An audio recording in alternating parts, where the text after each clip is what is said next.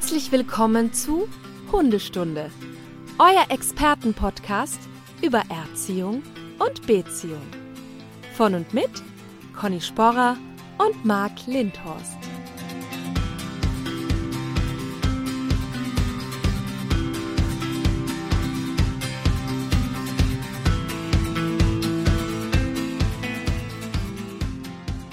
Schönen guten Morgen, Marc. Einen wunderschönen guten Morgen, Frau Sporer, in das hoffentlich sonnige Wien. Wie sieht's aus?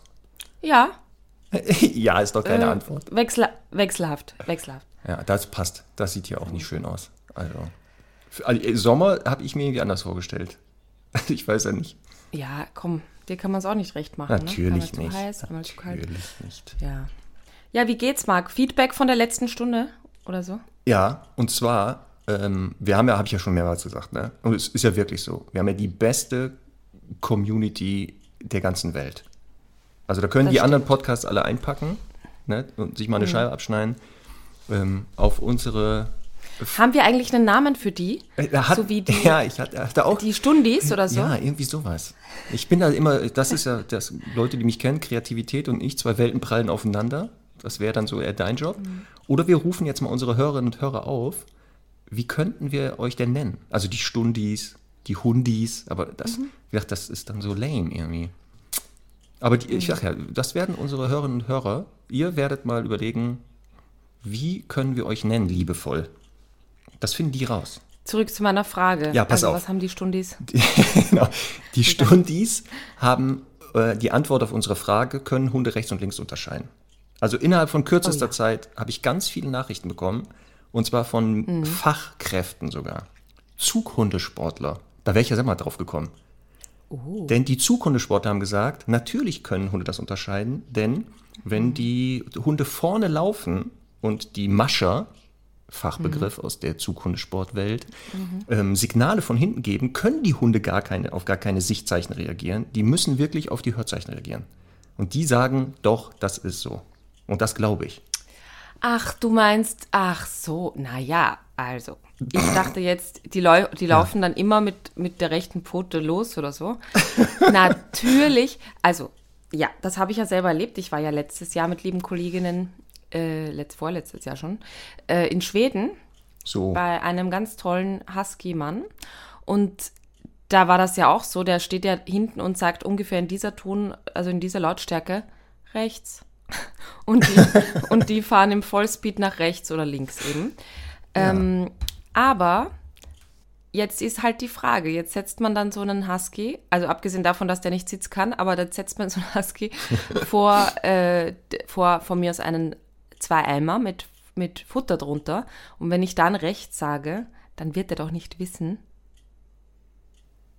Da kann ich dir nicht sagen, ich habe keinen, keinen Zughunde-Sporthund geeigneten.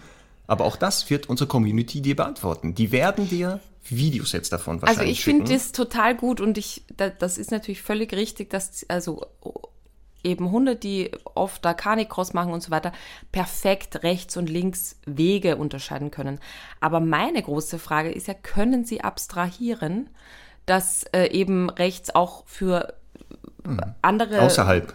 Ja Außerhalb des Kontexts Situationen Hundesport. gilt. Mhm. Zu. Genau, und das können uns genau wieder die Zughundesportler bestimmt be, ähm, beantworten. Also ich bin pro, du wärst jetzt mal so eher Fragezeichen, würde ich sagen. Ja, ja, Ja.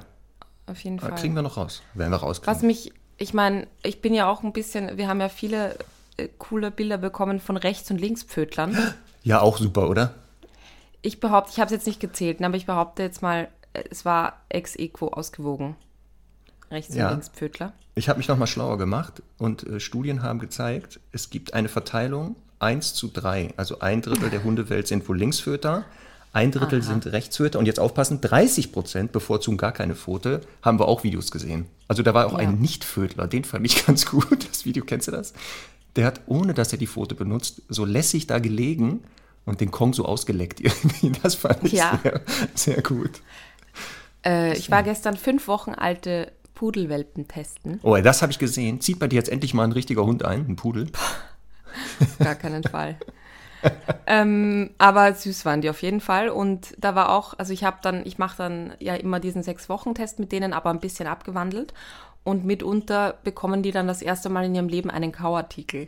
Und das ist wirklich ein sehr schöner Moment, weil die ja ähm, einfach äh, so kognitiv noch gar nicht so weit sind. Die, ähm, also die riechen an irgendwas und sind aber viel zu langsam, dem zu folgen und so. Und das ist ganz süß. Und auf jeden Fall äh, war hier auch einer dabei, der, ich weiß, ich habe es gar nicht mehr im Kopf, ich glaube Rechtspfödler. Aber der hat dann auch einmal beide Pfoten verwendet. Also ehrlicherweise, ich glaube einfach keine Sekunde dran. Ich glaube, das hat immer mit der, mit der Situation zu tun oder mit dem Moment. Ab jetzt wird das ein neuer Teil des äh, Welpentests, Rechts- und Linksföter. Das wird ein neuer Test sein.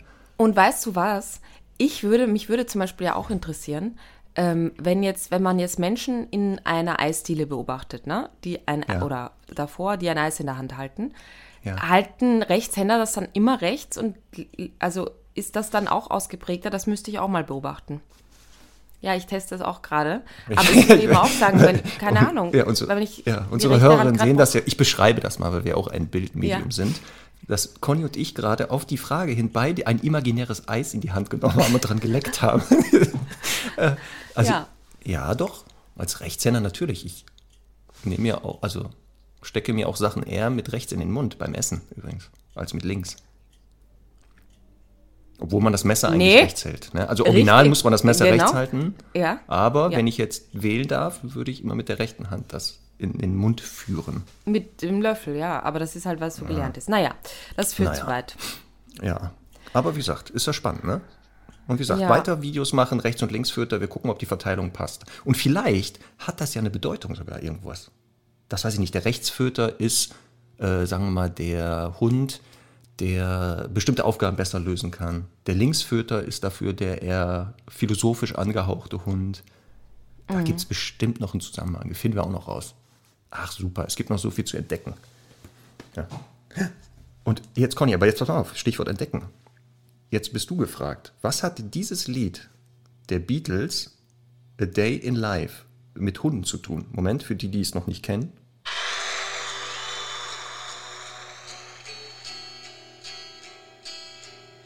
Geht gleich los.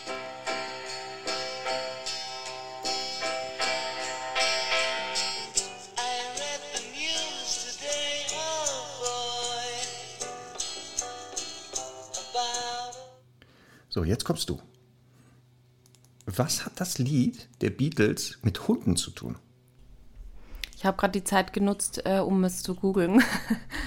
Hallo! Das ist verboten. Ich weiß es nicht. Also es ist auch nicht googelbar. Es ist nicht googelbar, das ist schon mal gut. Es muss erraten. Komm. Streng deinen Ja, Kopf aber ab. warte. A Day in Life. Ich gebe dir eine Hilfe, pass auf. Paul Mhm. McCartney hat das geschrieben. Ja, für seinen Hund. Sehr gut. Er Genau. hat es für seinen Hund geschrieben. Richtig. Der hat, äh, also nicht direkt für seinen Hund, aber er hat für seinen Hund in dem Lied etwas eingebaut. Und zwar einen hochfrequenten Pfeifton, den ja nur Hunde wahrnehmen. Ja, das habe ich schon der mal hatte so, gehört. ja, der hatte so einen äh, Shetland ist gut. Sheepdog. Und Ja. für ihn hat er den eingebaut. Und ich habe das Lied hier hoch und runter gemacht, um zu gucken, ob unsere Hunde, Charlie und Herr Doktor, darauf reagieren. Aber ich habe keine Reaktion festgestellt. Auch hier nochmal der Aufruf vielleicht an die Community. Spielt euren Hund bitte mal A Day in Life von den Beatles vor und schaut mal, ob die Hunde irgendwo reagieren. Also da muss irgendein Pfeifton sein. Ich habe den aber selber nicht gehört, weil ich bin auch kein ja Shetland toll. Sheepdog. Ja. Also. Das ist Sehr ja cool. gut. Also, ich, wo, woher Ja, ne? hast du das gehört oder wie kamst du da drauf? Na, sowas weiß man doch. Conny, das, war, muss, das Ja, weiß okay, ich einfach so. Ist doch klar. Zum Beispiel weiß ich auch, dass im US-Bundesstaat South Carolina die, Sch- die, die Strafe, wenn du deinen Hund schlägst, die Gefängnisstrafe höher ist, als wenn du deine Frau schlagen würdest. Okay, wir brauchen einen ganz schnellen Themenwechsel. ähm, ich, äh, ich möchte das, ich hab, wir haben gestern eine Mail von Alexander bekommen. Hast du die gelesen? Alexander oder Alexandra? Alexander. Ich lese doch Alexander. am liebsten die Männerfragen vor oder die Männermails, Lies die mal vor. Kann sein, dass ich die gesehen um habe. die, die Hörerquote zu erhöhen. Also pass auf. Er schreibt, also ich bin Alex, begeisterter Podcast-Hörer, am liebsten während der Arbeit im Homeoffice. Okay. Ähm, so, Anmerkungen. Zu den Hundewitzen möchte ich sagen, Marc bringt die Quantität, Conny mit ihrem darf nicht auf die Couch Witz die Qualität. Also Marc, streng dich an. Also ich möchte sagen, ne? Habe ich jetzt, einen einzigen Witz habe ich das erzählt.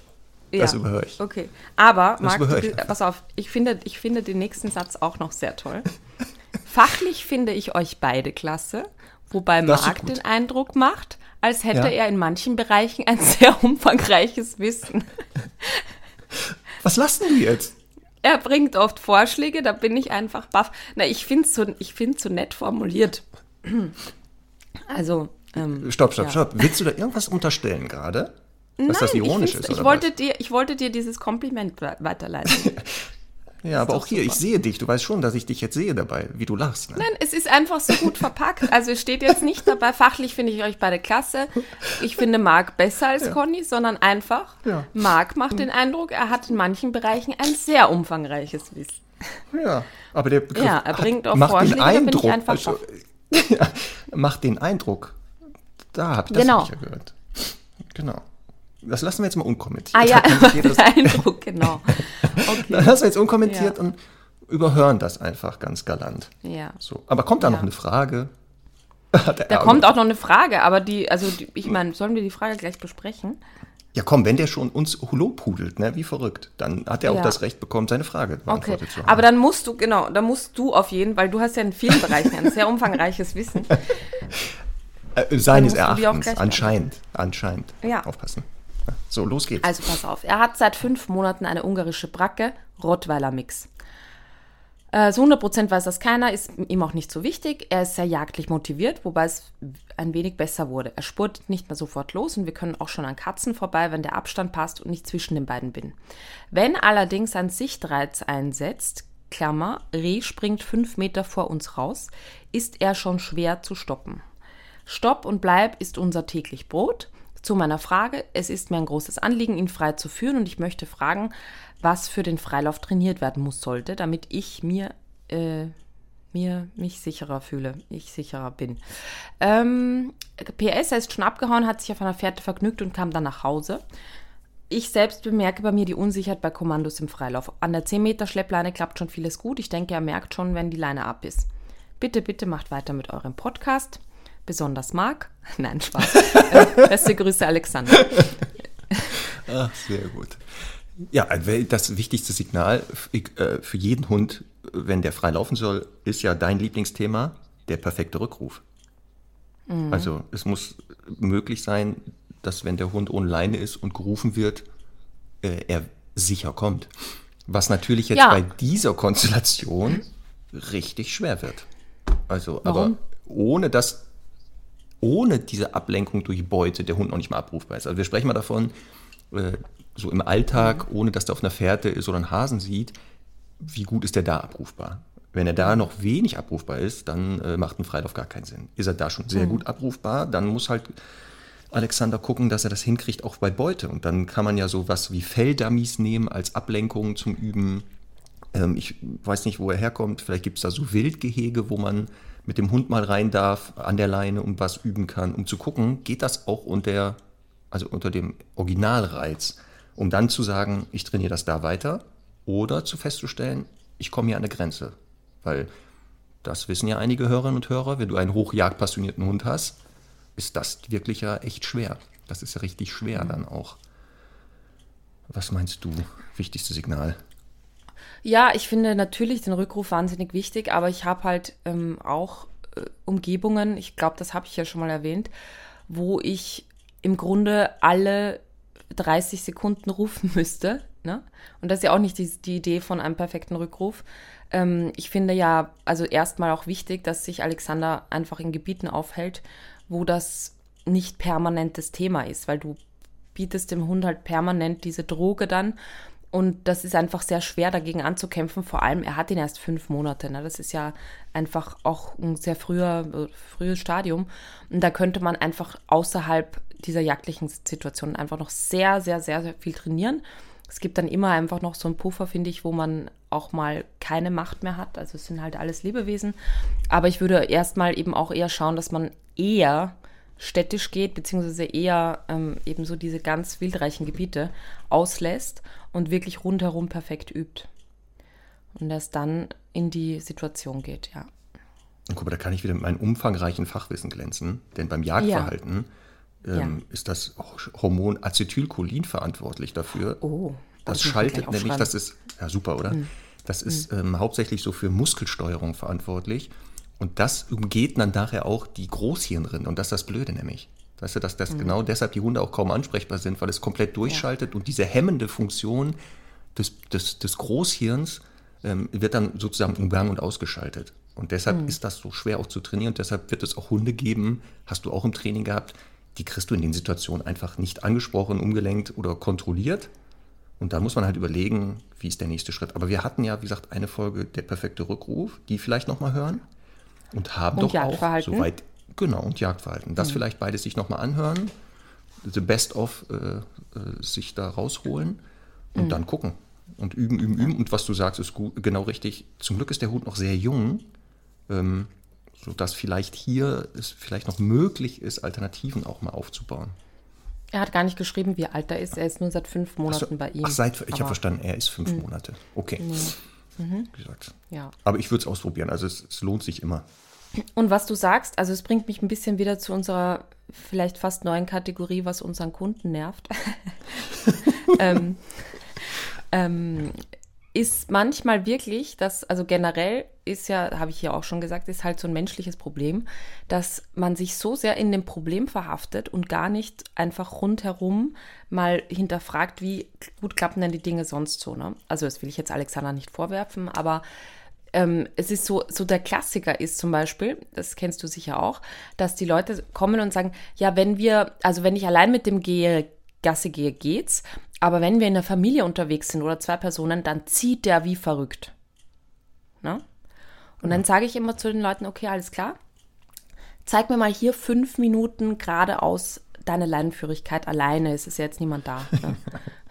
Und das klappt ja eben nicht gut. Also das ist einfach dann in dem, in dem äh, Moment halt so, dass es den Menschen nicht wahnsinnig nervt, aber es ist halt irgendwie handelbar. Und das wird halt natürlich gesteigert dadurch, wenn man vielleicht auch einen sehr sozial motivierten Hund hat oder auch einen territorialen, der viel kontrollieren will, dann kann er das halt dann alleine nicht und dann ähm, ja, fängt er halt an, mehr zu ziehen. Und das ist halt genau der Punkt. Es muss halt in der einfachen Situation perfekt funktionieren, dass es in der schwierigen gut funktioniert. Genau. Und das ist genau, dass viele Leute ja das, was du sagst, genau machen. Die fangen sofort an, da zu trainieren, wo es überhaupt nicht funktionieren kann. Also gleich mit dem schlimmsten Reiz oder in der Situation, wo der Ja. Hund permanent auf 180 ist.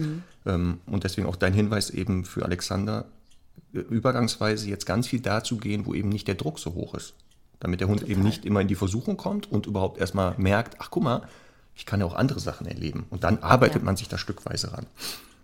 Aber habe ich auch, ich neige auch immer dazu, ich möchte dann immer gleich schon das Ziel haben am besten und nicht dieses Ja. da noch rumeiern und warten. Da bin ich ja wie viele, unser Gehirn will jetzt die Belohnung und Ja. nicht später. Ja. Ich will jetzt die neue Folge Hundestunde hören und nicht am Freitag erst. Und das müsst ihr jetzt aushalten. Aber weißt du was, Conny? Zum Thema Jagdverhalten habe ich doch noch was Passendes. Und zwar ein Witz. Ist doch wieder Hammer, oder? Ist doch schon wieder der Knaller. Ähm, unterhalten sich zwei Freunde, sagt der eine zum anderen, was total schrecklich mit so einem Hund. Er jagt alle Postboten auf dem Fahrrad. Sagt der andere, dann nimmt ihm doch das Fahrrad weg. Das ist doch super. Also, Ja, den finde ich auch ganz gut. Aber irgendwie meine ich, den hast du schon mal erzählt. Ja, leider. Aber der passte jetzt so gut. Aber gute Du Sachen hast- wären ja nicht schlechter, wenn man sie zugegeben. öfter hört. Ja, aber, aber die wären ja nicht schlechter, wenn man die öfter hört. Ja, ja, Oder soll ich wieder den Kaufhauswitz machen? Ich wollte gerade sagen, den, den Kaufhauswitz mit den Blinden. Das, das ist doch super. Beim nächsten Mal. Na gut. Ah, passt auf, hier, jetzt nächste So. Frage. Und zwar von Lena. Und ähm, auch da wieder Thema, das hast du gerade angeschnitten kurz. Da geht es um Territorialverhalten. Hallo Conny, hallo Marc. Danke für euren tollen Podcast. Ich habe in sehr viele Podcasts reingehört, auf Deutsch und auf Englisch. Und ich muss sagen, gerade im Vergleich mit englischsprachigen Podcasts, aber auch generell seid ihr vom Inhalt, von der Atmosphäre und vom Respekt gegenüber anderen Hunden, Hundehaltern und Trainingsphilosophien meine Number One. So. Wow, da habe ich richtig Gänsehaut gerade. Ich auch. Deswegen musste ich das leider jetzt äh, sagen. Danke, jetzt aber die. Frage, wie übernehme ich territoriale Aufgaben für meinen Hund, vor allem draußen, außerhalb von meinem Haus, also auf Spaziergängen? Meine Hündin kann das leider nicht, meint es aber tun zu müssen. Wie checke ich einen Menschen oder Hund an der Leine oder ohne ab, wenn sie meint, immer vor mich zu kommen und das selbst zu tun? Ich finde leider kaum Informationen über territoriales Verhalten jenseits vom Bewachen von Haus und Hof. Jetzt kommst du. Was kann Lena machen, um dieses Territoriale vielleicht ihrem Hund abzunehmen? Ich habe jetzt so ein schönes Bild, dass Lena also jetzt so auf der Straße zu jedem Menschen geht und sagt, Grüß Sie, Papiere, Führerschein, um ihrem Hund zu beweisen, dass sie der volle Checker ist. Ja, ist gut. Das kann man ja ausprobieren, oder? Also Ja. ein Versuch wäre es wert, das mal zu machen. Aber auch da, Ja. da wäre ich Fan von, bitte filmen. Das möchte ich sehen dann, Sehr gerne. wie sie das Genau. macht. Ja, So, also ähm, das hat sich ja hier schon rumgesprochen. Ich bin ein ganz großer Fan davon, dass das Verlassen des Hauses oder Autos erstmal gut strukturiert abläuft. Das heißt, mit sehr viel Bleib, Frauchen geht vor und ähm, checkt für den Hund links, rechts ab, ob der Weg frei ist, belohnt den Hund dann gegebenenfalls nochmal fürs Gebliebensein und nimmt ihn dann mit. Und das am besten bei allen äh, an allen Positionen, wo man von einer sicheren Zone in eine unsichere Zone kommt. Also zum Beispiel von dem Treppenhaus irgendwie nach draußen. Ähm, das ist einfach eine gute Übung, um auch so Ruhepunkte reinzubringen, aber eben auch, um dem Hund zu suggerieren, er gibt die Kontrolle ab. Als nächstes, also das kommt jetzt ein bisschen auf den Hund an, weil manche so nur im ersten Moment halt sehr checkerhaft unterwegs sind. Ich würde aber mittelfristig schon im Grunde von allen wollen, dass äh, dann quasi auch eine Leinenführigkeit möglich ist. Ähm, ich habe das äh, auch intern mit einer Kollegin gerade besprochen, die hat eine kleine ähm, Chihuahua-Mixhündin, die wirklich einfach in dem Moment, wo die ihr kein Signal gibt an der Leine, ne, wie ein Obergockel, irgendwie vorne stolziert und wie so ein Lipizzaner alles abchecken geht. Und, ähm, und ja, und, äh, Napoleon-Phänomen. so, ja, genau. Und es ist halt einfach so, in dem Moment, wo die äh, sie leinenführig nimmt, und das kann sie sehr gut, ist das einfach ein ganz anderer Hund, ne, von der ganzen Körperhaltung her. Und das ist halt sehr entscheidend. Ähm, und ich glaube, es ist halt sehr wichtig, auch wieder hier nicht nur in der Problemsituation anzufangen, sondern eben erst oder eben schon vorher, ähm, wenn der Hund schon leinenführig ist und da kommt jemand um die Ecke, kann es zwar sein, dass man dem nochmal ein bisschen nachhelfen muss und nochmal sagen muss, nein, nein, immer noch Fuß, aber ähm, es führt dazu, dass, dass äh, er eben gar nicht aus irgendeiner vorderen Frontposition da zum Abchecken kommen kann. Das finde ich sehr, sehr wichtig. Und was ich dann ähm, zusätzlich auch noch äh, eventuell etablieren würde, ist ein Signal namens hinten ähm, oder wie auch immer man es nennt, zurück oder so, dass der Hund in einem Bogen hinter den Menschen oder so seitlich hinter den Menschen geschickt werden kann, dass wenn man mal irgendwo auch vielleicht steht oder so und es kommt jemand, dass der Hund sich hinter einem einparkt. Auch das natürlich, bis der Arzt kommt, üben, ohne dass da Ablenkung ist. Und dann eben auch mal in einer Situation abrufen, wo schwierig ist, mit dem Ziel, dass der Hund sich irgendwann auch selbst in die Position bringt, weil er sagt, ach okay, Frauchen macht das gut. Und ehrlicherweise, das wird dir genauso gehen, ähm, die meisten territorial veranlagten Hunde sind Gott sei Dank sehr unsicher auch. Ne? Und Territor Territorialität mit Unsicherheit gepaart ist immer leichter zu trainieren als ein Hund, der wirklich glaubt, er kann es regeln. Und ähm, diese, diese, diese quasi zwei Seelen in einer Brust finde ich immer eben deswegen leichter, weil man ihnen m, besser die Hand geben kann und sie besser da durch solche Situationen führen kann und eben ihnen auch durch Kontinuität und Konsequenz beweisen kann, ich schaffe das, du musst das nicht tun. Was hältst du davon? Also Beispiel jetzt, ne? Lena geht mit ihrem Hund spazieren, jetzt kommt da ein Mensch und sie merkt, ah, ihre Hündin ist da vielleicht territorial motiviert. Ja, jetzt lässt sie ihre Hündin bleiben oder hinter sich gehen, checkt den Menschen ab. Was hältst du davon, dass wenn die Hündin ja das dann mitgemacht hat, sie im nächsten Schritt zu sagen, okay, wenn du Interesse hast, darfst du natürlich Kontakt aufnehmen und auch dieses Bedürfnis, wenn das sich jetzt nicht hier, weiß ich nicht, dazu führt, dass die die frisst oder überfordert ist, auch trotzdem befriedigen kann. Oder darf die dann gar nicht gucken? Also sollte die gar nicht zweit, als Frage. noch mal zweites gucken lassen? Weil das ist immer wieder eine Frage, die Kunden natürlich stellen. Oder auch einfach machen, ne? Also oftmals. Ja, oder und, so, Ähm, ja. ich würde das an zwei wichtigen Kriterien festmachen. Erstens, mit welchem Menschen habe ich es da zu tun? Wenn das jemand ist, der ähm, quasi in der Lage ist, sich auf mich einzulassen und auf meine Wünsche, also im Sinne von, würden Sie sich bitte vielleicht ein bisschen zur Seite drehen oder hier haben Sie mal einen Keks und vielleicht in die Hocke gehen, können den Hund locken, dann finde ich das äh, super, weil das natürlich dann eine positive Erfahrung auch ist und der Hund vielleicht auch dadurch ein bisschen Unsicherheit verliert. Ähm, es gibt aber natürlich auch Menschen, die ja dann nach vorne gebeugt sagen, oh, ist ja nicht so schlimm, du ist ja gut. und wenn der Hund dann am Ende, also es sind ja manchmal, dann haben die so eine lange Nase, sind neugierig und dann macht der Mensch wieder irgendeine Bewegung und der Hund wieder und dann ist das natürlich ungünstig in so einer Trainingsphase, finde ich, weil es einen im Zweifel wieder zurückwirft. Und dann würde ich es natürlich auch ein bisschen vom, am Hund festmachen, weil ähm, ich sag mal, Semmel zum Beispiel hat ja auch, das hatte ich letztens, ähm, da war ich mit zwei Kundinnen unterwegs und wir haben dann am Ende noch so ein bisschen geplaudert und dann kam eine Frau um die Ecke, die so ganz, also sie kam um die Ecke und die schlich irgendwie so, also es war für sie irgendwie gruselig, ne? Und ähm, da war sie, äh, hat halt geknurrt, glaube ich, ja, kurz geknurrt. Dann habe ich sie auch hinter mich genommen, war gut, aber da hätte ich dann überhaupt kein Bedürfnis, die da hinzulassen, weil ich mir denke, die hat jetzt schon 20 Meter da beobachtet. Irgendwie blöd. Aber ähm, wenn das eben so, eine, so ein Schreckmoment vielleicht ist, weil da jemand mit Hut kommt, der dann den Hut abnimmt und so, dann finde ich das cool. Also ich weiß das noch damals bei Pina, die war auch ja schweineterritorial. Und mhm. ähm, gerade bei Hundebegegnungen, die konnte das echt ja kaum aushalten, nicht dahin zu gehen und zu sagen, so stehen bleiben, Personenkontrolle und hier am besten legen sie sich flach auf den Boden, was Hunde betrifft. Ähm, und als wir dann angefangen haben zu sagen, okay, wir checken das erst ab und wenn die, wir wussten, der Hund hält das aus und da passiert nichts, haben wir Pina dann dazugeholt und dann durfte sie Kontakt aufnehmen und durfte mhm. auch ein bisschen ähm, ihr Territorialverhalten ausleben, aber bis zu bestimmten Grenzen. Also wenn die da anfingen, frech ja. zu werden oder einzugrenzen, haben wir gesagt, lass das. Und das führte plötzlich bei der dazu, dass die entspannter wurde bei Hundebegegnungen, weil die wusste, ja, ab und zu darf ich auch mal nachgucken. Deswegen würde ich auch hier bei gucken. Hunden. Genau, bei Hunden war das bei ihr. Bei Menschen mhm. zum Glück hatte die das nicht, aber bei Hunden war die echt schweineterritorial. Mhm. Und deswegen auch hier, was du gesagt hast, das würde ich echt abhängig machen von Hund und von Situation. Ja. Ähm, dass man auch hier mal sagt, ja, das Bedürfnis ist da. Und wenn das in Ordnung ist, das ein bisschen ausleben zu lassen. Weil die Frage ist auch ja. immer, was ist die echte Alternative zu Territorialverhalten? Mhm. Also bei Jagdverhalten sagen wir, okay, pass auf, dann fangt an, was anderes zu jagen. Und bei Territorialverhalten mhm. ist ja die Frage, gibt es eine echte Alternative, wo der Hund sagt, okay, dann mache ich das und dann bin ich da entspannt.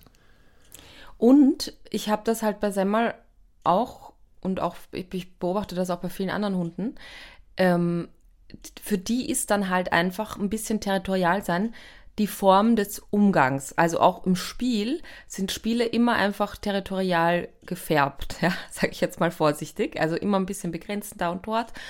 Und ich habe mit Semmel den Deal, dass das im Grunde so ein bisschen eingrenzen auch okay ist, solange es halt irgendwie in, der, in, in den richtigen Bahnen bleibt. Ähm, weil ich das Gefühl habe, wenn die das nicht dürfte, dann brauche ich wirklich gar keinen Kontakt, weil dann hat die nichts ja. mit denen anzufangen. Also ich rede jetzt von Neubegegnungen. Ne? Be mit bekannten Hunden ist das ja ähm, dann, dann irgendwie alles cooler. Aber und ich mache es natürlich auch am anderen Hund fest. Wenn der jetzt genauso ein Affe ist wie sie, dann ist es natürlich irgendwie schwierig. Aber ja, ja aber das, das meine halt ich unser ne? weil das genau würde im letzten Konsequenz nämlich sonst bedeuten, gar keine Kontakte. Und das ist ja auch nicht das Ziel der Übung. Mhm. Aber auch hier wieder, das ist wieder, man muss dann ein gutes Bauchgefühl haben für seinen Hund, für die Situation und der Appell wieder, ähm, die Hunde kontrollierbar machen, also gut abrufbar, ein Stoppsignal aufbauen, weiß ich, ein gutes Bleib, Leinführigkeit, auch vielleicht mal ein Verbotswort, dann kann man auch einen territorialen Hund da draußen freier sich bewegen lassen und vielleicht ja. mal auch so ein bisschen äh, Kontakte aufbauen lassen. Also, das äh, ist so die Antwort, würden wir mal jetzt so sagen, ne? Mit unserem yep. Fachwissen, was wir anscheinend ja haben. In dem Umfangreichen, sehr gut. Auf nächste Frage, Conny, von Ruth. Moment, Conny, ich Marc, bin dran. What? Ach so, verdammt. Ich dachte, du sagst das nicht. Nein, ich, ich, ich, ich sage das deswegen so vehement, das stört mich gar nicht, aber ich hätte eine Frage, die ganz gut dazu passt. Ah ja, sehr gut. Dann machen wir lieber das erst. Ja, dann ja. machen wir das. Ähm, und zwar hat Wiebe gesch geschrieben, äh, mein Welpe fünf Monate bellt verschiedene Statuen in der Stadt an. Selbst wenn ich hingehe und versuche ihr zu zeigen, dass nichts Schlimmes an der Statue ist, kann sie sich nicht beruhigen. Soll ich schimpfen, aussitzen oder ihr weiterhin die Statue schmackhaft machen? Statuen bellt sie an, ne? Also ähm, nicht bewegliche Abbildungen von Ja. wahrscheinlich Menschen. Ja, ähm, ja, es gibt ja drei Möglichkeiten, also es gibt ja mehrere Möglichkeiten, sowas zu trainieren. Ablenken, umlenken oder sich mit der Sache beschäftigen lassen. Und ich bin meistens bei Hunden, die das können, Fan von, lass die sich damit beschäftigen, mach da gar keinen großen Bohai. Weil dieses, ähm, wenn sie die Statue sieht, sofort irgendwie ein Leckerchen fliegt oder sie ansprechen oder so, gibt es bei einigen Hunden ja das Phänomen, dass es dann erst richtig spannend wird und dadurch immer wieder die Hunde vielleicht sagen, boah, immer wenn die Statuen kommen, da passiert hier was, dann sind die ja vielleicht doch irgendwie auffällig. Ähm, also wenn das möglich ist, würde ich eher Folgendes machen, mich, also eine längere Leine zu nehmen, äh, mich so weit der Statue zu nähern, dass man sieht, dass die Hündin jetzt nicht panisch ängstlich ist, ähm, in die Richtung der Statue zu gehen und einfach da sich hinzusetzen oder zu stehen und einfach warten, einfach abwarten und gar nichts machen. Also wirklich die weder ansprechen noch locken, zur Not auch bellen lassen, um ihr zu zeigen, deine Reaktion, du irrst dich. Also das, was du jetzt tust, ist nicht schlimm. Ich, ich verurteile es nicht, deswegen die Korrektur wäre das Falscheste. Da bist du, glaube ich, meiner Meinung. Das ist die falscheste Reaktion, weil ähm, das würde der Hündin eher zeigen, äh, jetzt kriegst du auch noch mit mir Stress. Und eine Statue löst sogar bei mir Aggression aus.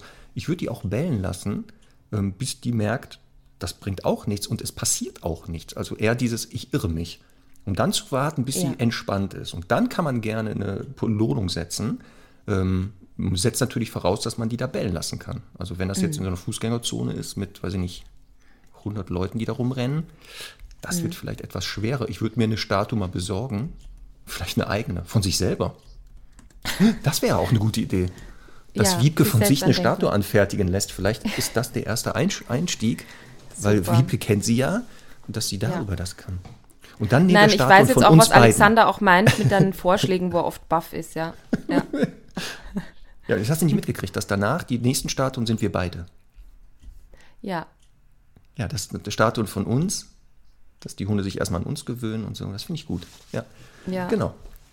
Voll gut. Was, was, Mhm. wie, äh, wie so deine Strategie eher? Also meine Strategie oder was ich dazu sagen will, ist, dass ich halt immer wieder erlebe, wenn Hunde irgendwelche Unsicherheit zeigen mit Gegenständen, manchmal auch Personen oder so, dass die Menschen immer das Bedürfnis haben, den Hund so ganz doll zu integrieren in die Situation. Das heißt, dass sie halt sagen, aber komm, schau mal, da ist ja nichts und den herlocken wollen und so. Und das ist ja nur halb richtig, weil ähm, ich immer den Impuls hatte, wenn mein Hund was komisch findet, dann gehe ich mit ja, Todesmut dahin und beschäftige mich mit dem Gegenstand. Also jetzt mit Menschen halt eher schwierig, da könnte man dann ein Gespräch anfangen. Aber ähm, mit, mit irgendwelchen Mülltonnen, die rumstehen, oder Samuel hatte das einmal, dass so ein Ast auf der Wiese lag, auf unserer Wiese, der aussah wie eine Schlange, die quasi so den Kopf hebt gerade, ne? Uhuhu. Und da ist sie auch auf Distanz und war irgendwie, und dann bin ich halt dahin und habe gesagt, so, ich bin Crocodile Dundee, ich, ich und, äh, und gehe da hin und heb einfach diesen Stock auf und dann sagt ihr halt, ach so, Stock, okay, peinlich, reden wir nicht mehr drüber. Und manchmal, ja, das wäre, genau. Dieser peinliche Und Blick. manch- Mist, ich habe mich vom Stock erschrocken. Und manchmal ist es aber halt so, dass natürlich der Gegenstand sich nicht verändert wie die Statue. Aber trotzdem würde ich halt Wiebke empfehlen, dass wenn sie zu zweit ist, einfach den Hund jemand anderem in die Hand drückt und wenn es geht, halt irgendwie daran geht und das irgendwie so ein bisschen abklopft und so. Wenn das jetzt eine hohe Statue ist, muss sie halt draufklettern, ist ja kein Problem. ähm, einfach nein, aber es geht halt wirklich darum, dass sie ohne den Hund da dauernd, äh, ne, weil ich finde, dieses dauernd Blick zurück und kommen und ist ja nicht so schlimm, schafft oft viel mehr Unsicherheit. Und deswegen finde ich halt gut zu sagen, okay, der Mensch checkt das ab, geht dann zurück zum Hund und nimmt ihn mit. Und das, muss ich sagen, wäre manchmal, also vielleicht nicht beim 500er alten Welpen, aber das wäre dann manchmal für mich auch der Moment, wo ich vielleicht doch eine kleine Korrektur setzen würde, wenn ich es abgecheckt habe, zurück bin und der Hund dann noch so nach äh, äh, äh, und was ich immer schon noch sagen wollte, ne? Ähm, wo ich auch mal vielleicht sagen würde, so jetzt ist gut, jetzt habe ich es abgecheckt, ähm, jetzt kannst du dich auch beruhigen. Aber, ähm, wie, und ich finde auch deinen Vorschlag gut zu sagen, okay, man sitzt das aus, aber eben, ne, es ist halt manchmal, ich werde das nie vergessen, ich war mal, ähm, unsere liebe Kollegin Steffi Kraus war mich mal vor Jahren in Wien besuchen und da gibt es so einen Platz, da steht, ich weiß ehrlich gesagt nicht mehr wer, auf, vor einem, also auf so einem Pl- Platz in der Innenstadt, vor einem ähm, berühmten Kaffeehaus, das kleine Café. Und wir saßen da und äh, da ist ein Riesendenkmal und ihr Hund Chamani, Gott hab ihn selig, wirklich lag da 20 Minuten und auf einmal hat er gemerkt, ach du Scheiße, der starrt mich die ganze Zeit von oben an und ist ausgerastet als Rhodesien Ritschbeck. Ne? War, war schön. Und ich meine, ja, das, das, das ging halt auch nur so, dass sie das halt ein bisschen dann für ihn abcheckt und ihn auf eine andere Seite legt, damit er halt nicht den Blickkontakt hat und gut war's. Genau, deswegen würde ich so eine Mischung machen. Also in der Anfangsphase würde ich schon hingehen und zeigen, habe ich im Griff. Ja. Und dann aber auch mal zu sagen, das ist für uns uninteressant. Ja. Also ich sehe das manchmal, wenn Hunde zusammenleben und es gibt so eine Situation, ganz gefährlicher Ast, genau liegt auf dem Boden, dass dann einer der Hunde da hingeht und dann da dann sich das da anguckt und dann aber auch nicht nach eine riesen äh, noch eine riesen Schauspiel draus macht und auch nicht zu den anderen beiden geht und sagt, hier Sven und Jacqueline ist nur ein Ast, der einfach weitergeht. Ähm, Ja. Deswegen, ich würde das genau so machen. Also so eine Mischung daraus. Ne? Und dann mal gucken, was halt besser funktioniert und dabei all bleiben. Also, das könnte funktionieren. Sehr gut. So, jetzt nehmen wir aber die Frage von Ruth, weil die ist auch sehr spannend. Äh, weil auch manch Hundetrainer das vielleicht kennt, ohne jetzt bestimmte anzugucken. Äh, meine Frage, wenn ich meine Hündin streichel oder auf die Decke rufe, wo es dann, äh, das klar ist, jetzt wird gekuschelt, passiert es sehr schnell, dass sie anfängt, sich die Augen, Ohren, Nase mit den Pfoten zu reiben, sich auf den Rücken dreht und auch an meine Hand leckt. Ist das nun ein Zeichen, dass es ihr gefällt und sie sich wohlfühlt, oder ist es eher Beschwichtigung? Unwohlsein und ein distanzforderndes Lecken vielleicht? Mein Bauchgefühl hilft mir nicht weiter.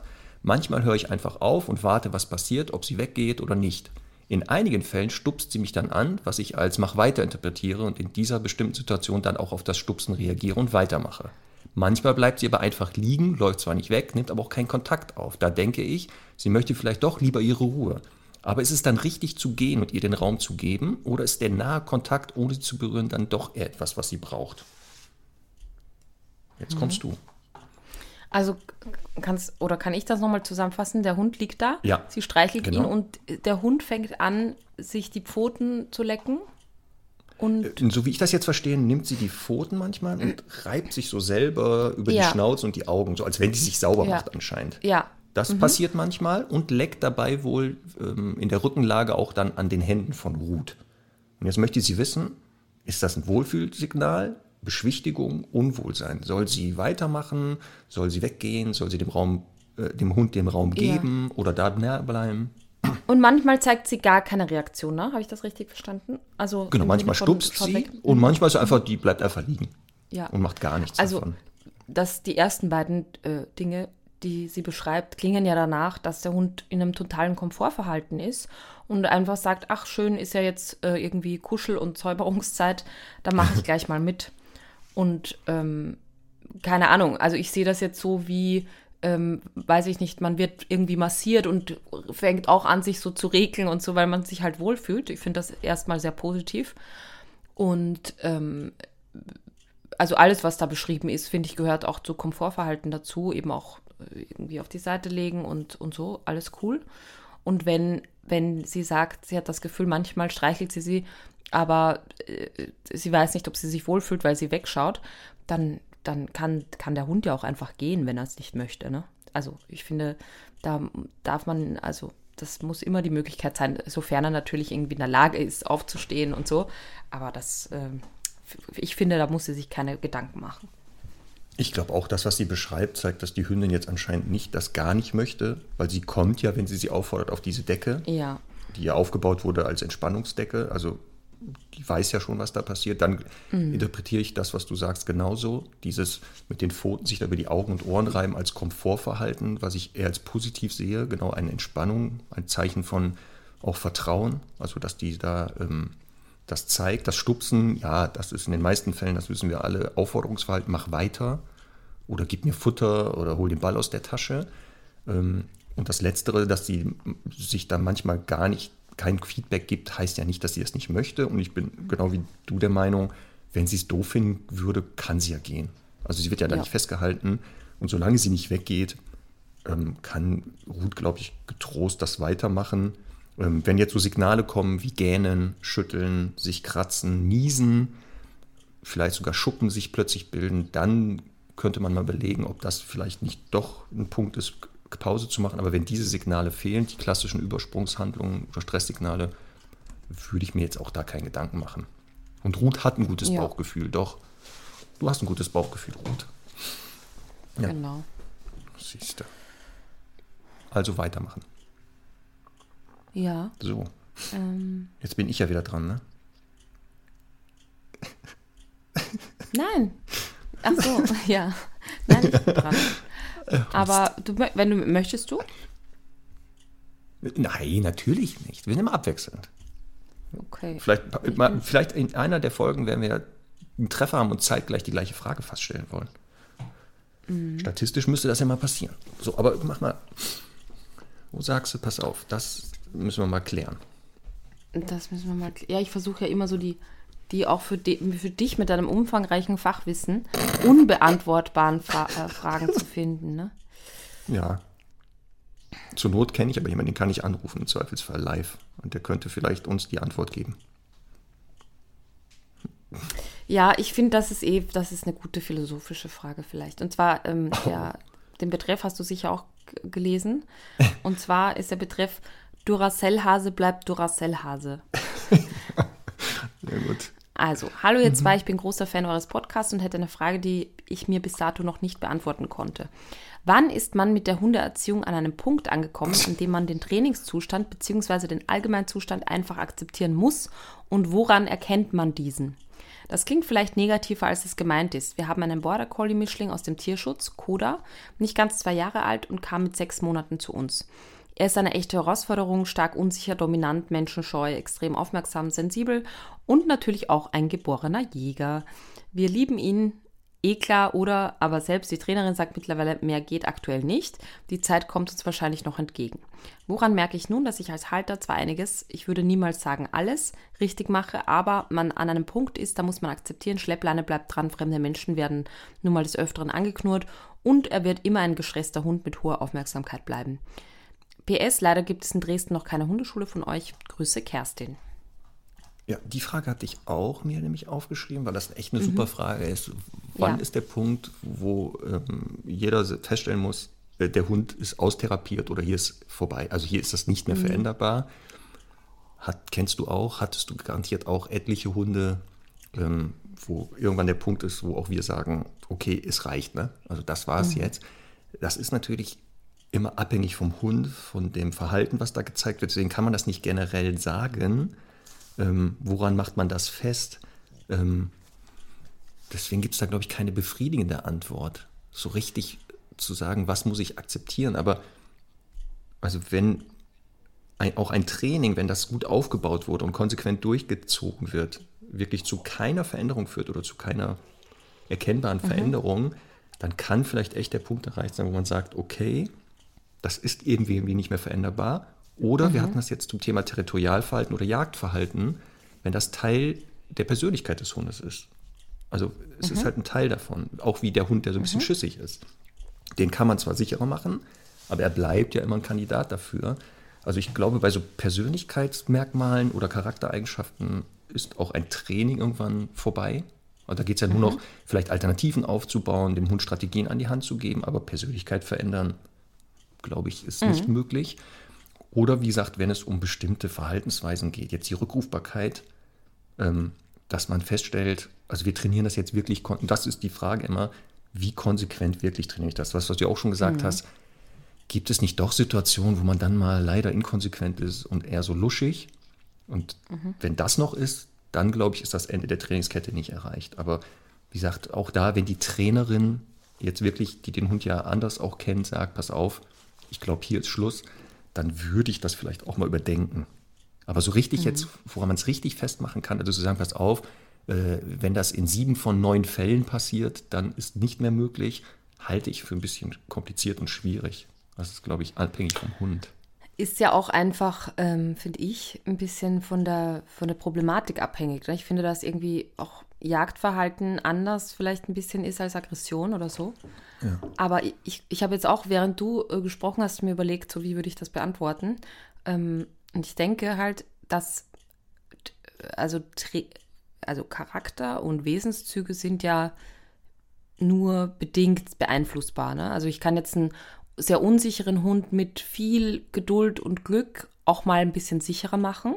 Ich glaube aber immer, dass da auch einfach sehr viel Entwicklung eine Rolle spielt. Also nicht nur Training, sondern einfach auch der Hund kommt in eine andere Lebensphase und so und wird einfach auch sicherer.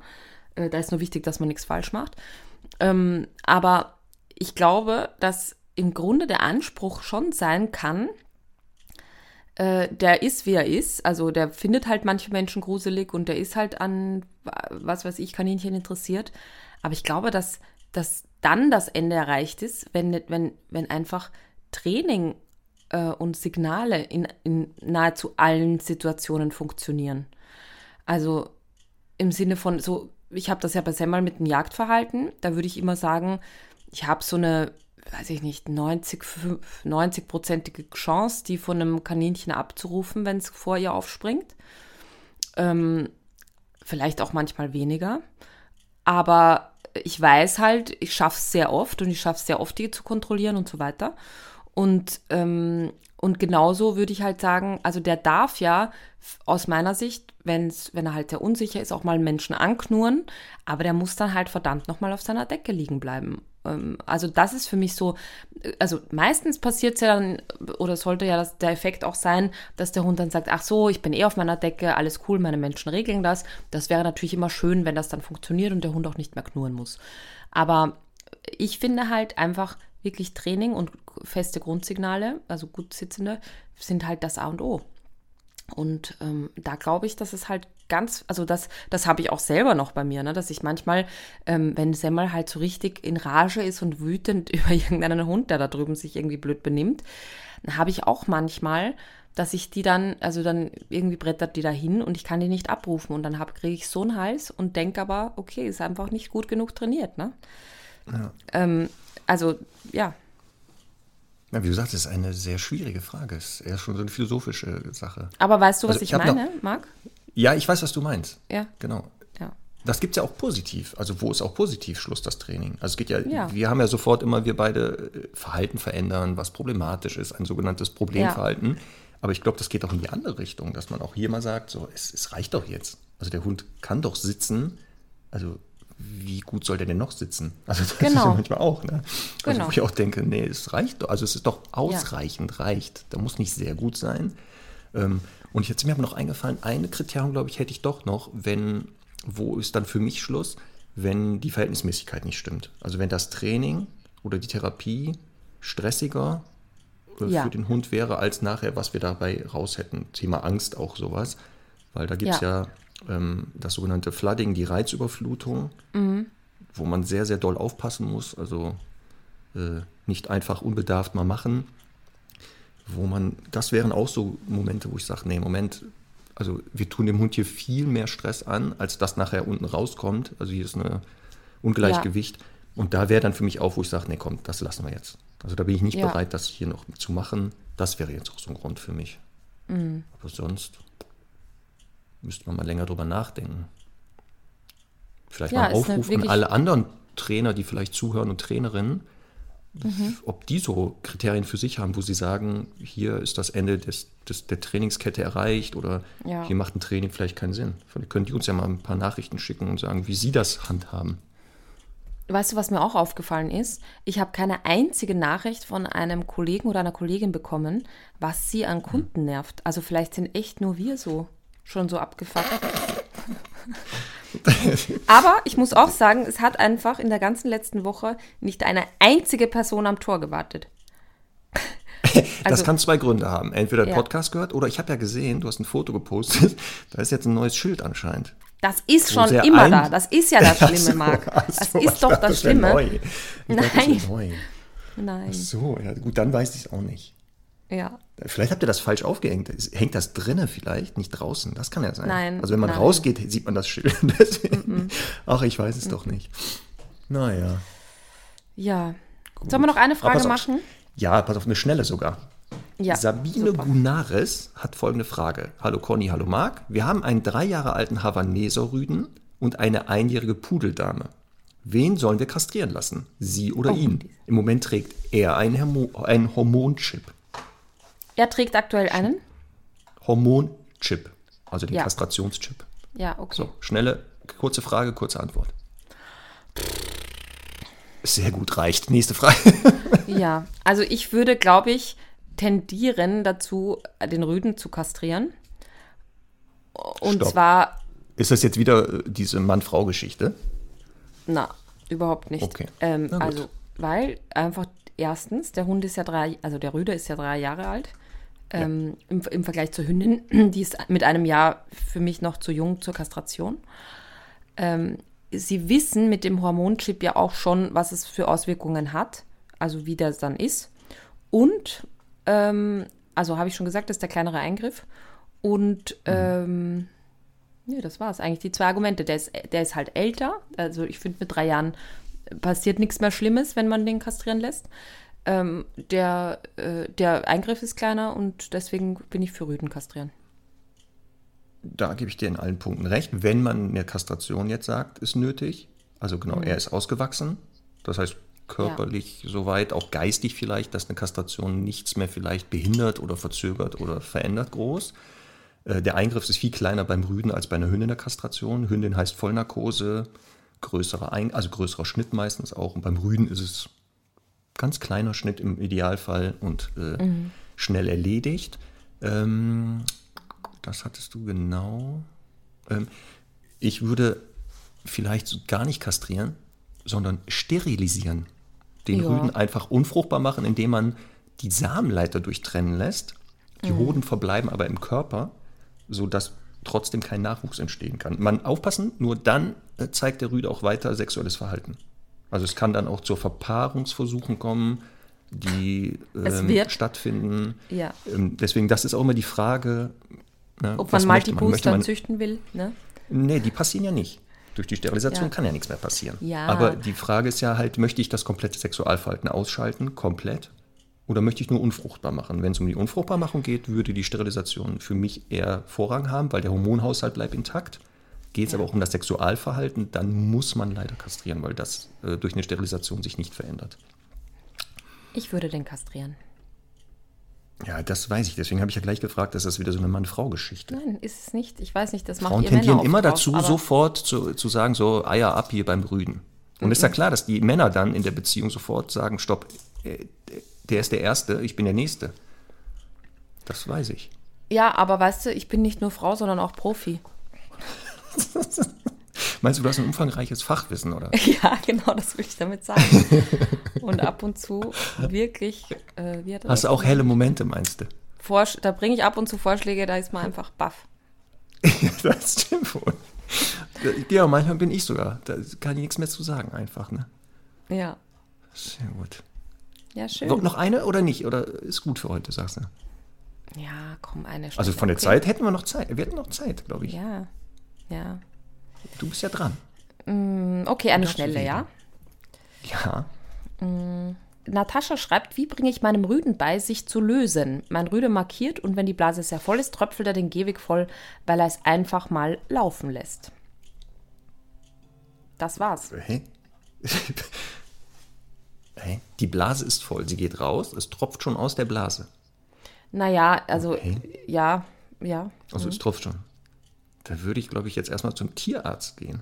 Also wenn War auch mein Urin Impuls, aus dem gesagt. Penis tropft, äh, würde ich, glaube ich, das erste Mal sofort zum Tierarzt, um mal zu gucken, ob wir organisch irgendwelche Problematiken haben und nichts über Training reden müssen. Aber kennst du das nicht von, also ich habe das auch gedacht zuerst und dann habe ich gedacht, kennst du das nicht von Rüden, die so beschäftigt sind draußen, dass die quasi äh, so von der einen Stelle zur nächsten und dann quasi gar nicht fertig unterbrechen, also gar nicht so bewusst, aber halt einfach so, so wenig Zeit haben, dass sie da von A nach B rennen und wieder zurück, dass das Weil die so hektisch sind, manchmal- meinst du? Ja, ja. Und dann, dann tropf, tröpfelt das schon mal. Also auf jeden Fall äh, ist immer gut, einmal abchecken lassen. Aber die Frage ist ja einfach, wie bringt sie ihm bei, sich zu lösen?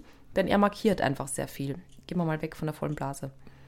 Achso, ja, Leine dran, auf eine bestimmte Fläche immer gehen, immer die gleiche, ihn dann nicht ableihen, warten, warten, warten. Und sobald er äh, anfängt zu pinkeln, zur Not ein Wort etablieren und das immer wieder zu machen, sodass der irgendwann lernt, auf dieser Fläche kann man sich lösen. Hier hat man die Möglichkeit, sich zu lösen und nicht zu markieren. Und, und, auf dem Spaziergang aufpassen. Müsste man jetzt entweder sagen, immer wenn ich sehe, der tendiert dazu, irgendwo hinzulatschen, schon wieder mit so einem komischen Blick, dann rufe ich den, nehme den an die Leine, gehe irgendwo hin und sage, hier kannst du gerne pinkeln, aber markieren ist nicht. Oder man akzeptiert, dass er, nachdem er sich gelöst hat, auch markieren darf. Aber das ist ja immer die Frage. Also wenn ich mit den beiden Hunden oder wir mit den Hunden unterwegs sind, Charlie, der ist halt unkastrierter Rüde, der markiert halt mehr als Herr Doktor. Ähm, und da, Aber es im jetzt Freilauf, ne? Ja, ja, an der Leine nicht. Also an der Ja, Leine ist das. und das ist halt ähm, wichtig. Sage ich auch, ist nicht. Ähm, das heißt nicht, dass er mal pinkeln darf an der Leine, aber Ja. jetzt nicht, wir unterscheiden markieren und lösen. Ähm, das will ich auch nicht, aber also ich habe da jetzt nicht so ein Problem damit. Aber wie gesagt, so wäre jetzt das Lösen vielleicht aufzubauen.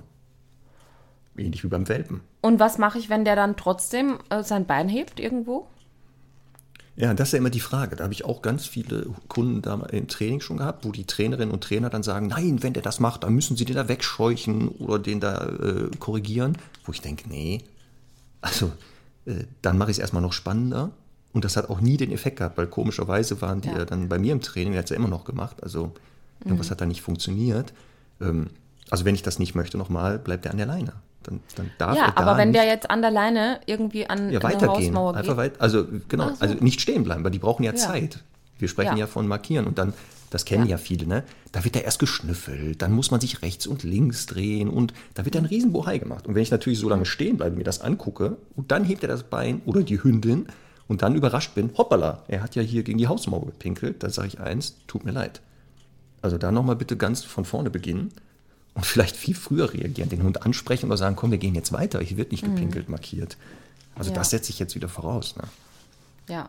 Aber das sind ja die Kunden, die kennst du doch, die kennst du doch auch, die dann sagen, gucken Sie mal, Frau Sporer, jetzt hat er das wieder gemacht. Und eine halbe Ja. Minute vorher war schon erkennbar, ja, der pinkelt hier gleich die A-Wand an oder die Hürde. Das ist so. Ja. Ja, das hat er nicht plötzlich gemacht. Ja, absolut. Und das kann man wirklich dem äh, potentesten unkastrierten Rüden beibringen, ähm, sich ein, zweimal auf dem Spaziergang zu lösen. Ich bin übrigens, also ich finde nicht, dass es ja immer die gleiche Stelle sein muss, wenn man jetzt mal unterwegs ist, woanders. Aber man sollte halt die Stelle zuweisen und vielleicht auch eine Stelle aussuchen, die jetzt nicht mega strategisch ist und sagt, okay, die eben die, die Häuserecke hier, wo alle hinpinkeln, sondern irgendwo eine, einen neutralen Baum oder eine Wiese. Ich finde übrigens auch nicht schlimm, bei Semmel ist das so, die kann nur markieren aus meiner Sicht. Also ich glaube, die hat sich noch nie in ihrem Leben einfach gelöst. Aber ähm, die markiert sich dann, also die markiert dann halt auch länger auf mein Signal. Ne? Also die, ich weise der eine Wiese zu und die dreht sich dann trotzdem noch dreimal und sagt, hm, der Grashalm, der ist es aber, glaube ich. Und das ist auch okay. Also wenn, also das kriege ich nicht weg, glaube ich. Das wüsste ich jetzt auch nicht wie. Ja, aber das wäre jetzt wieder passend zu der Frage von, wer war das? Alexander? Nee. Die Frage, wann ist Schluss mit Training? Ja, ja. Wäre auch wieder sowas. Also ich, das, das abzutrainieren wirklich jetzt in dem Sinne halte ich für sehr grenzwertig. Ist ja ein Teil Ja. des Hundeverhaltens. Also Ja, genau. Und es ist auch die Frage, was ist halt der Leidensdruck, ne? Also was ich bei Ja. Semmel schon habe, wenn ich ähm, irgendwie, wenn ich die, egal ob, also manchmal zeigt die dann das an alleine und irgendwie ist dann vielleicht ein Hund in der Nähe oder irgendjemand, dem sie imponieren möchte und dann zeigt sie so ansatzweise Scharren, also das äh, nochmal stärker unterstreichen dieser Markierung und das korrigiere ich, weil ich einfach sage, du bist bei mir in der Leine, Fräulein, hier ist jetzt nichts mit groß aufplustern ähm, und da habe ich das Gefühl, die weiß auch oft, dass ich das ziemlich scheiße finde, aber probiert es halt einfach immer wieder. Und dann das macht die ja so sympathisch, ne? das. Bitte? Das macht sie ja so sympathisch, Ja, ja. dass sie sagt, Kennst du ja noch "Na, nicht gucken, ob persönlich." Conny noch konsequent genug ist. Ja, genau. ja, ja. Kann ja sein, dass sie merkt, du schwächelst und dann müsste sie ja übernehmen. Das kann total sein. Das, äh, glaube ich, stellt sich auch jeden Tag in Frage, ja. Aufs Neue. Ach, herrlich. Naja, Ja, Gott. haben wir wieder ordentlich was geschafft heute, wa? auf jeden Fall. Das war Aber- richtig gut. Und Marc, soll ich dir Ja. was verraten? Sag mal. Heute bekomme ich Besuch von Was? einer Person, Ja, die ja. ich glaube ich nächste Woche gerne einladen möchte. What? Ja. Wer soll das denn sein? Ja, das verrate ich noch nicht. Aber die möchte ich gerne nächste Woche zu uns einladen. Gib mal einen Tipp. Vielleicht können unsere Hörerinnen und Hörer das rausfinden. Das wäre ja spannend, Hm. Nee, wenn die das jetzt rausfinden. Nein, möchte ich nicht. Aber vielleicht sollen wir, das, sollen wir vielleicht das, soll ich das Thema anteasern, was äh, ich gerne besprechen würde. Ah, genau, wir machen eine, ah ja, wir, ah ja, so eine Dreierrunde meinst du, ne? Ja, das ist ja Mhm. Also, super. Ist ja auch eine Premiere, dass wir zu dritt diesmal sind dann. ja, da bin ich schon gespannt, wie das funktioniert. Ich auch. Es kommt jetzt auf den Gast an, den du da einlädst. Ja, ich würde gerne über Hundetraining im Fernsehen reden. Hundetraining im Fernsehen, ja, das wird Mhm. ja spannend. Ja, Ja, das finde ich gut. ja, Das ist ein gutes Thema. Das heißt, der Gast ist auch passend dazu, ne? Auf jeden Fall. Und der kann, der oder die kann was dazu sagen. Ich hoffe mal. Also wenn nicht, Ja, dann hoffe ich auch. ja. Und ich hoffe, ein Ja. umfangreiches Fachwissen ist da vorhanden bei dem Gast. Also wenn nicht, ne? einfach- Ja, Wenn nicht, schalte ich einfach das Mikro aus. stimmt. Ist ja unser Podcast, ne? Wir können da einfach runterdrehen, wenn wir wollen. Voll. Ja, so wie wir lustig sind. Ja. Ja, sehr gut. Ja, da freue ich mich drauf. Nächste Woche mit Gast oder Gästin, wie auch immer das heißt. Und dann das machen wir das, genau, Training, Hundetraining in den Medien. Oder Ja. sozial, in allen Medien. Soziale Ja. Medien und Fernsehen Stimmt. und Radio Ja. und Buch. Alles. Wir nehmen alles. ja. Das ist super. Da freue ich mich drauf. Ja, Da muss ich mir da- aber gut vorbereiten. Ah, da, da müssen wir, ich habe ähm, äh, vor ein paar Tagen eine Kundin gehabt, da, mit dieser Frage würde ich dann gerne einsteigen. Ähm, Ja. Die hat gesagt, ich finde wirklich euren Podcast so super, ich bin so ein Fan, ich habe den schon so vielen empfohlen. Aber warum macht ihr das eigentlich? Da muss ich ja gar nicht mehr ins Woche. Training. Nein, warum, da, warum macht ihr das? Da muss ich ja gar nicht mehr ins Training kommen.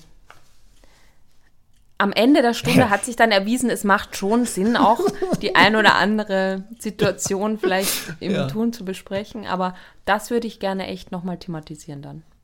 Also sollten es, sollte es so sein, dass es wirklich Hundemenschen gibt, die hören jetzt diesen Podcast ganz fleißig seit der ersten Folge, haben den Ja. abonniert, bewerten und, Ja. Und empfehlen den immer weiter. Und Ja. das führt dazu, dass die wirklich kein Training mehr benötigen. Ja. Da bin ich der Erste, der sagt, wir haben alles richtig gemacht. So Absolut. happy. und ich würde sogar persönlich dahin fahren und die umarmen und ihnen einen Kuss auf die Wange drücken vor Ja, Freude. vor, genau. Vor, ja, So. Finde ich auch. Und ich würde sagen, hier, Sie kriegen eine Auszeichnung, so einen Orden. Den lassen wir dann machen. Dann kriegen die auch noch hier so eine Auszeichnung. ja, Fände ich gut.